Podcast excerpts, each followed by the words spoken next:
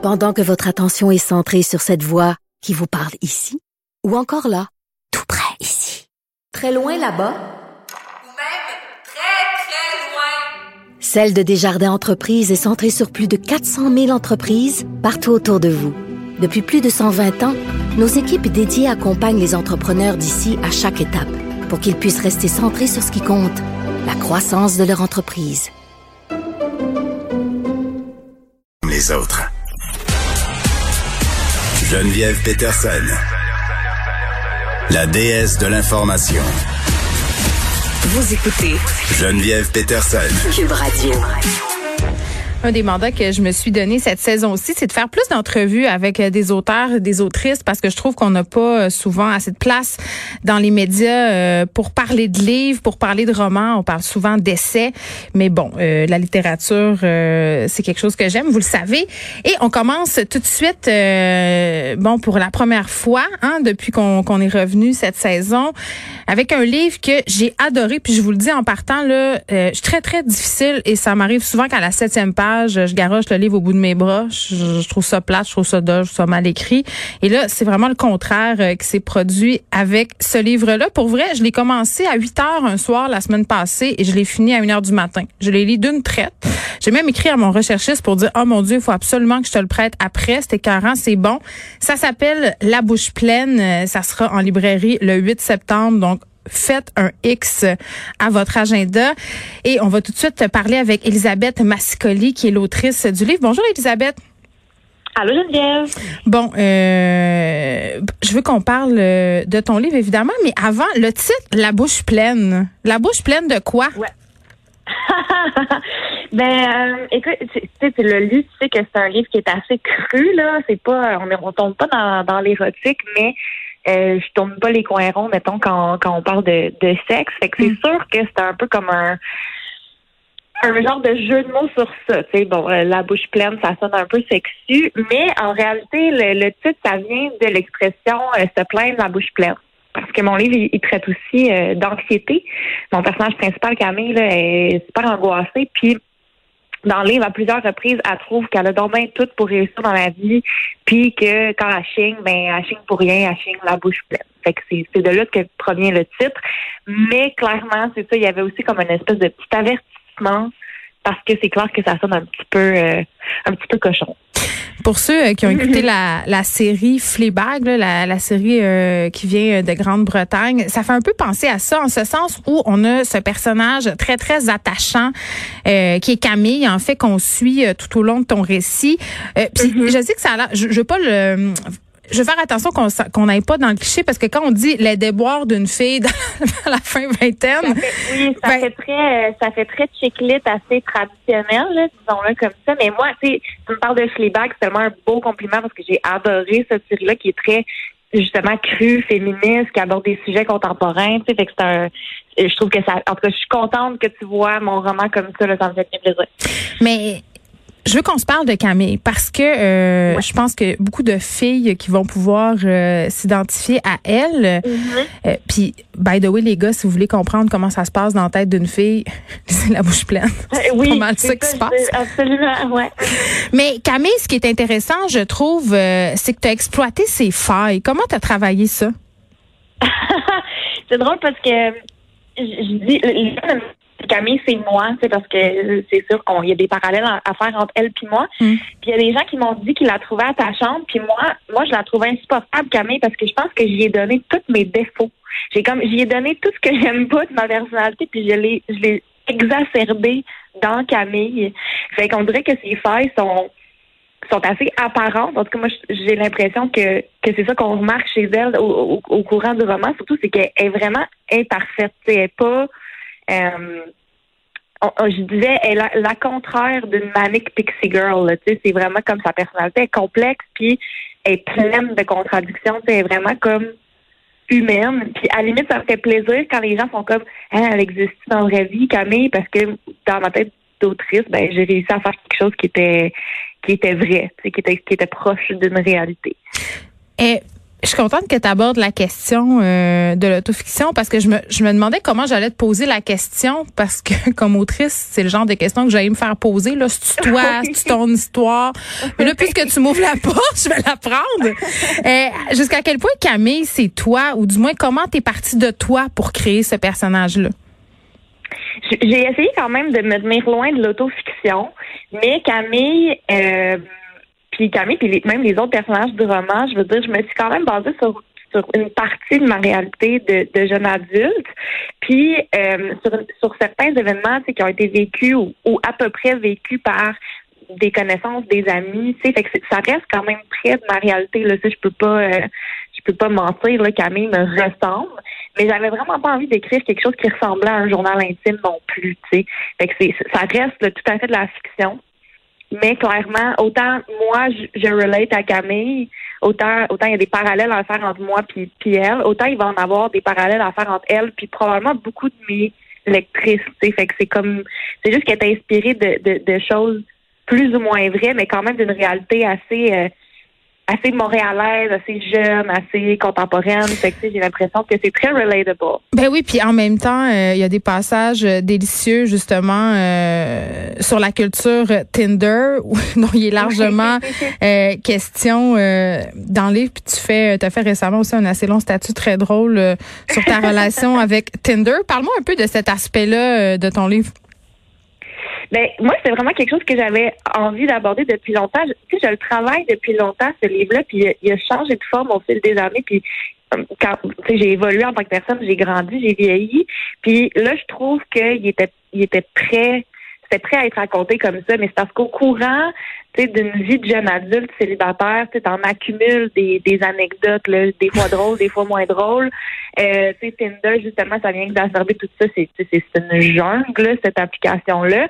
Fait que j'avais envie de, d'insérer ça dans, dans une histoire, mais que ça, mais que ça soit, encore une fois, pas une parodie.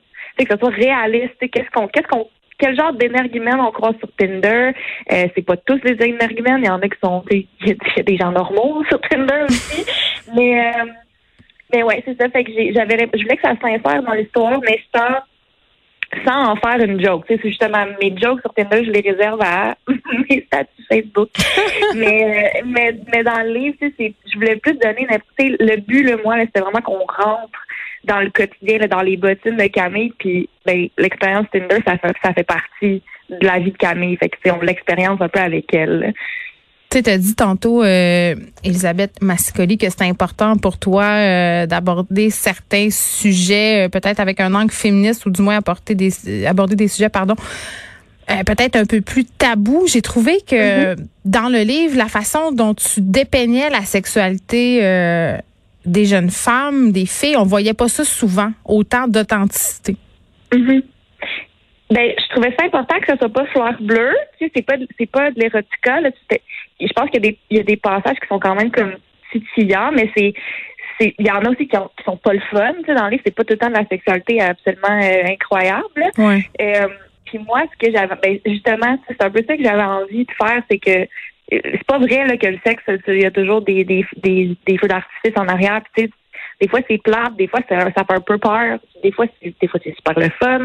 Mais j'avais comme envie d'aborder toute cette palette là, mettons. Puis de le faire aussi comme encore du point de vue, on suit vraiment euh, le quotidien de Camille, on est dans sa tête.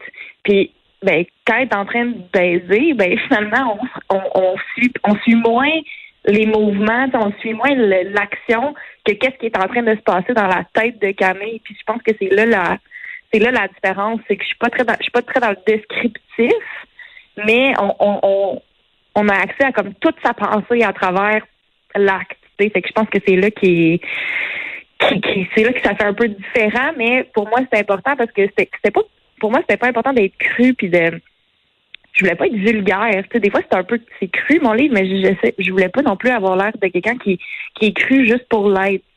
Quand il y a des passages qui sont un peu plus intenses, justement comme les voix un peu plus sexy, ben je pense qu'ils servent un purpose. Ils servent une, il y a, une raison pourquoi sont, sont aussi crus. Parle-moi de la langue de ce livre-là, parce que euh, c'est une langue qui est très oralisée, il y a du franglais, mm-hmm. euh, c'est la langue en fait qu'on parle en ce moment mm-hmm. à Montréal. Peut-être, peut-être pour donner une idée, tu pourrais nous en lire un petit bout pour en discuter. Euh, oui, je peux faire ça, mais je vais, je vais, je sais pas si l'extrait que j'ai choisi, il y a énormément de franglais, mais euh... c'est pas grave, on l'entend quand tu parles. on peut en parler après.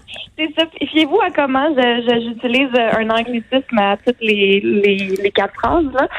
Euh, ok, ben dans le fond, je, peux lire un petit extrait. C'est euh, Camille qui se qui se prépare pour euh, une date. Fait que j'y vais. Après une heure de gossage, je suis date ready. J'éteins toutes les lumières de mon appartement, j'allume le diffuseur d'huile essentielle dans ma chambre et j'entre sous mes draps et ma couette chaude. Je sors mon vaillant vibrateur du premier tiroir de ma table de chevet et me masturbe rapidement par-dessus le tissu soyeux de mon pyjama en regardant des photos soft sexues sur Instagram. Trois minutes et un orgasme express plus tard, le cerveau plein d'endorphines et le pitch humide, je ferme les yeux. Il est tout juste 10 heures, mais si mon plan fonctionne comme je le souhaite, je dormirai pas beaucoup la nuit prochaine. Prendre des forces ne me semble pas une mauvaise idée.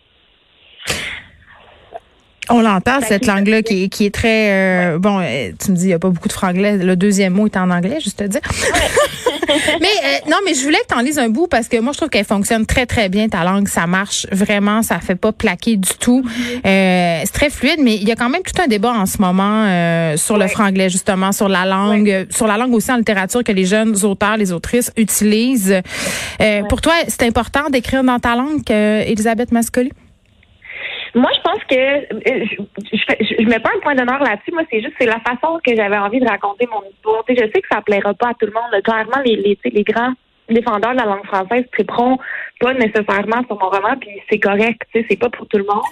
Mais pour moi, c'était juste une façon de rendre mon histoire plus près de ma réalité, plus près de la réalité, plus près de ce que hmm. j'ai l'impression que les jeunes femmes vivent, tu sais, puis de le faire en français très standard, ou tu sais, de mettre vraiment comme chacun des mots en anglais, là, en italique. Puis, tu sais, je trouvais que c'était comme c'était juste un, pas un service au récit que je voulais faire. Tu sais, je voulais que ça soit très fluide, justement, comme tu dis, qu'on que ce soit un peu même parlé, là, mm-hmm. dans, dans ou surtout les dialogues, mais même le reste de l'histoire.